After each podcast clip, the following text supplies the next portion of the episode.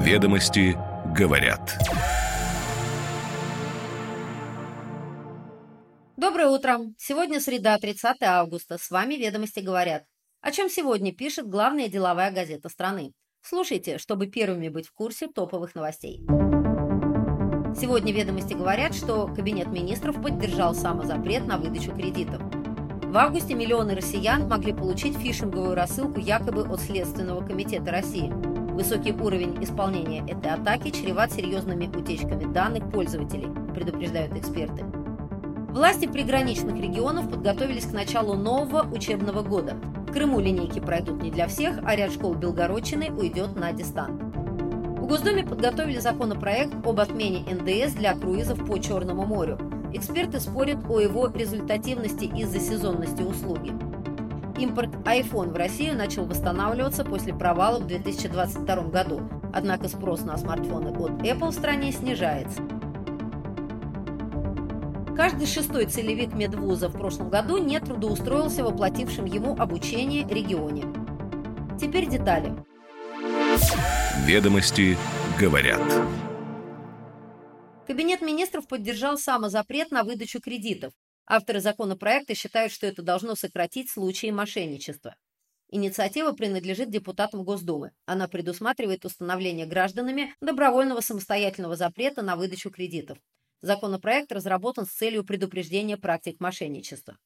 Физлицо сможет устанавливать запрет на заключение с ним договоров потребительского займа с банками и микрофинансовыми организациями. Снять запрет можно будет по прошествии определенного времени, например, через день после установления ограничения.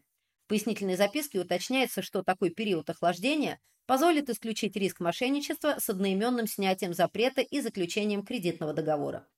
Если запрет действует, организация должна будет отказать в выдаче кредита. В прошлом году, в том числе через оформление кредитов, около 15 миллиардов рублей было украдено со счетов россиян, то есть операции проведены без согласия гражданина. Эта мера особенно актуальна для людей, наиболее подверженных влиянию кибермошенников, например, пожилых граждан. Вместе с тем эксперты отмечают сложности в реализации законопроекта. Банки не располагают снилсами большинства клиентов и потребуется достаточно много времени для сбора и верификации данных, поскольку люди чаще всего не помнят свой страховой номер, а оперативного сервиса для получения этих данных у кредитных организаций пока нет. И еще одно слабое место. Как запрет подставишь, так его можно и снять. Мошенники могут сами попросить жертву снять запрет.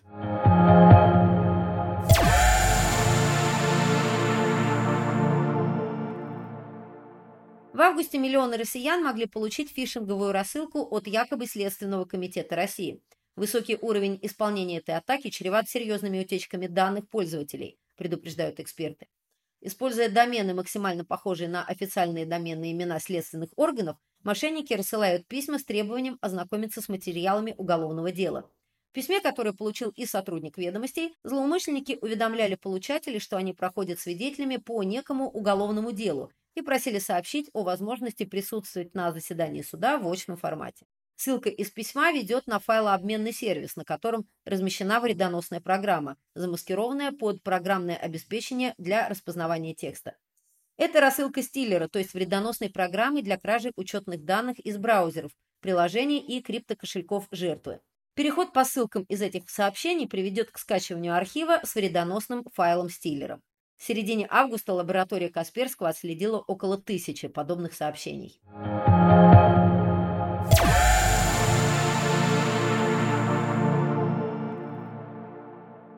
Власти приграничных регионов подготовились к началу нового учебного года. В Крыму линейки пройдут не для всех, а ряд школ Белгородчины уйдет на дистант. Крым, Севастополь, Краснодарский край, Воронежская, Белгородская, Брянская, Курская и Ростовская области завершили подготовку к началу нового учебного года в школах и колледжах. Власти Воронежской области, граничащие с ЛНР и летом неоднократно подвергавшиеся атакам беспилотников, ограничатся плановыми проверками безопасности школ перед 1 сентября. Минобразование Ростовской области, граничащей на западе с ДНР и ЛНР, подготовило указ об усилении мер комплексной безопасности школ и колледжей. Также будет усилен контроль за соблюдением режима пропуска на территорию образовательных учреждений и общежитий.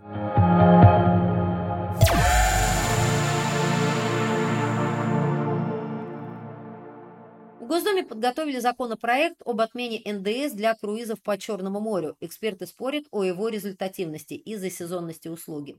Для получения льготы хотя бы один порт захода судна должен быть расположен на побережье акватории Черного моря, следует из документа. Инициатива направлена на развитие внутреннего морского туризма и повышение транспортной доступности городов Крыма. Законопроект распространяется только на Черное море, потому что поручение президента касалось именно этого региона, уточняют авторы идеи. Мнения экспертов относительно эффективности инициативы разошлись. Одни считают ее хорошим подспорьем для отрасли, другие уверены, что сам этот сегмент туризма находится в плачевном состоянии и преференции никак на него не повлияют. По мнению скептиков, сегодня для круизов по морю недостаточно больших судов, поэтому одновременно необходимо строить и их, чтобы увеличивать предложение на рынке. При рассмотрении мер для круизного туризма важно понимать, что в России даже в самых теплых водах период навигации составляет максимум 4 месяца. Это сезонный сегмент. Этот сегмент неприбылен и требует постоянного субсидирования. Однако нужно ли делать в него вливание – большой вопрос, говорят аналитики.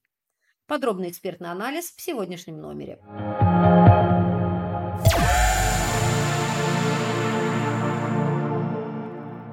Импорт iPhone в России начал восстанавливаться после провала в прошлом году, однако спрос на смартфоны от Apple в стране снижается.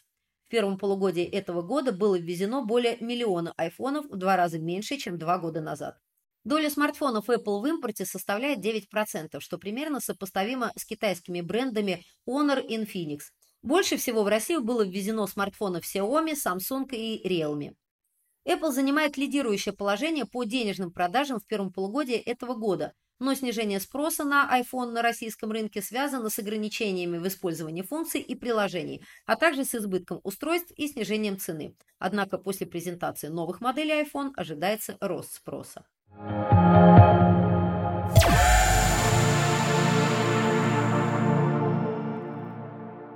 Каждый шестой целевик медвуза в прошлом году не трудоустроился в оплатившем ему обучение регионе. Основное препятствие для выпускников – низкие зарплаты и отсутствие условий, считают эксперты. Почти 16% выпускников медицинских вузов не выполнили обязательства по договору о целевом обучении в прошлом году, то есть не трудоустроились и не вернули потраченные регионом или организацией заказчикам средства на образование. Главная причина – отказ от трудоустройства. Ведомство увеличивает квоту приема на целевое обучение для устранения кадрового дефицита. Отношения между выпускником и заказчиком целевого обучения регулируются механизмом с усиленной ответственностью за неисполнение обязательств. Университеты должны отслеживать трудоустройство целевиков в течение трех лет. Проблема невыполнения договоренности существует как со стороны заказчиков, так и со стороны выпускников. Для привлечения целевиков в регионы необходимо обеспечить выгодные условия, такие как достойная оплата труда и социальное жилье. Ведомости говорят.